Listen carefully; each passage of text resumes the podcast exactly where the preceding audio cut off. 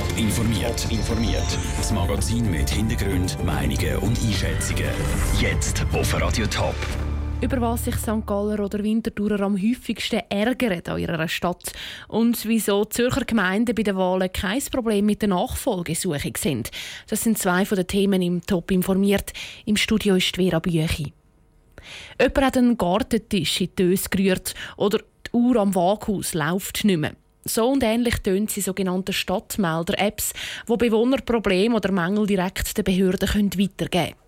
Zara Frattaroli hat bei der Stadt nach den häufigsten, skurrilsten und lustigsten Meldungen in diesen Apps gefragt. An der Bushaltestelle ist der Abfallkübel völlig überfüllt, auf dem Trottoir liegen Glasscherben und auf der Straße ist ein Tollendeckel gefährlich verrutscht.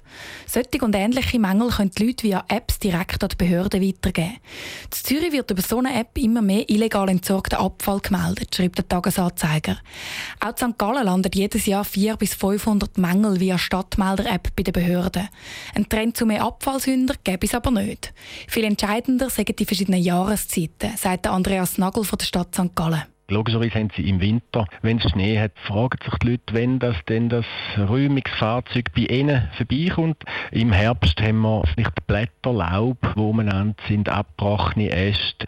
Abfall ist sicher ein Thema, das das ganze Jahr aktuell ist und die anderen Sachen sind ein bisschen jahreszeitenabhängig. Auch zu Gossau gibt es einen Stadtmelder. Dort wird er aber nur etwa einmal in der Woche gebraucht. Trotzdem die App wichtig für die Stadt, weil die Leute so ganz schnell und einfach mit den Behörden in Kontakt treten können, sagt die Stadtverwaltung Gossau auf Anfrage von Radio Top. Aber auch zu Gossau ist nicht Abfall das Top-Thema, sondern kaputte Strassenlampen. Bei der Stadt Winterthur ist auf Anfrage niemand für ein Interview erreichbar. Ein Blick in den Stadtmelder zeigt aber, auch zu Winterthur gibt es vor allem Meldungen zu kaputten Lampen, überfüllten Abfallkübel und zu Velos oder sogar Gartentischen, die in der Döse versenkt werden. Auch im St. Galler Stadtmelder gibt es die ziemlich erstaunliche Nachrichten, erzählte Andreas Nagel von der Stadt St. Gallen. Die Person, die uns vor etwa einem Jahr geschrieben hat aus einem Toy-Toy, die ist offenbar auf dem WC und hat festgestellt, es hat kein WC-Papier und hat uns das dann über den Stadtmelder gemolden. Selbstverständlich haben wir das WC-Papier sofort ersetzt, aber die Person ist dann dort nicht mehr auffindbar gewesen. Ein Trend zu mehr Abfallsünder wie in der Stadt Zürich ist in anderen Städten im Topland aber auf jeden Fall nicht erkennbar. Der Beitrag von Sarah Frattaroli. Die Städte betonen in der Umfrage von Radio Top auch, dass ihre Stadtmelder nicht nur Nörgel-Apps sind. Häufig bedanken sich die Leute auch bei der Stadt, wenn ein gemeldeter Mangel schnell behoben worden ist. Nicht einmal ein halbes Jahr haben die Zürcher Gemeinden noch Zeit. Dann sind im ganzen Kanton Kommunalwahlen. Über 160 Gemeinden müssen ihre Gremien neu besetzen, vom Gemeinderat bis zu der Rechnungsprüfungskommission. In vielen Kantonen ist das in der letzten Zeit aber immer schwieriger geworden. Immer weniger Leute sind bereit, so ein Amt zu machen. Im Kanton Zürich gibt das Problem aber nicht so. Bei den meisten Gemeinden heisst es auf Anfrage, die Suche nach Interessenten laufe gut.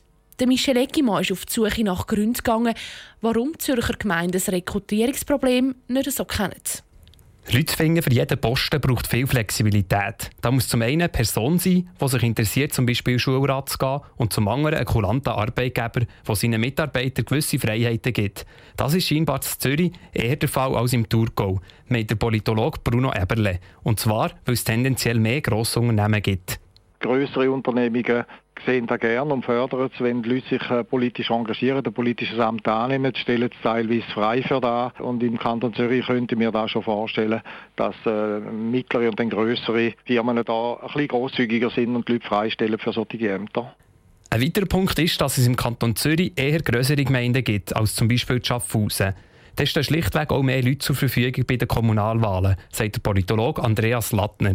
Grundsätzlich muss man sagen, dass der Kanton Zürich zumindest diesbezüglich insofern privilegiert ist, dass Gemeinden viel größer sind. Und äh, je größer Gemeinde ist, desto einfacher wird es dann letztlich auch, Leute zu finden. Und von dem her erstaunt es mich jetzt nicht, dass es in Zürich nicht ganz so schwierig ist wie an anderen Orten.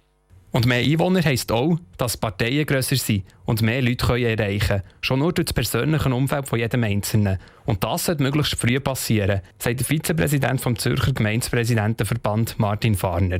Wichtig ist, dass man früh anfängt zu rekrutieren, dann auch eine Nachfolgeplanung macht, dass Parteiarbeit von links bis rechts sauber und gut gemacht wird in diesem Gebiet. Und dann bin ich überzeugt, dass wir auch 2018 überall in allen Gemeinden ihre Chargen mit den richtigen Köpfen setzen Das wird sich bei den Kommunalwahlen im Frühling nächstes Jahr zeigen. Klar ist, es gibt gute Gründe, warum die Zürcher Gemeinde weniger Probleme hat, Leute zu finden. Der Beitrag von Michel Eckimann. Die Zürcher Kommunalwahlen sind im April. Die grossen Gemeinden wie Winterthur und Zürich die wählen schon einen Monat früher im März. Top informiert, auch als Podcast.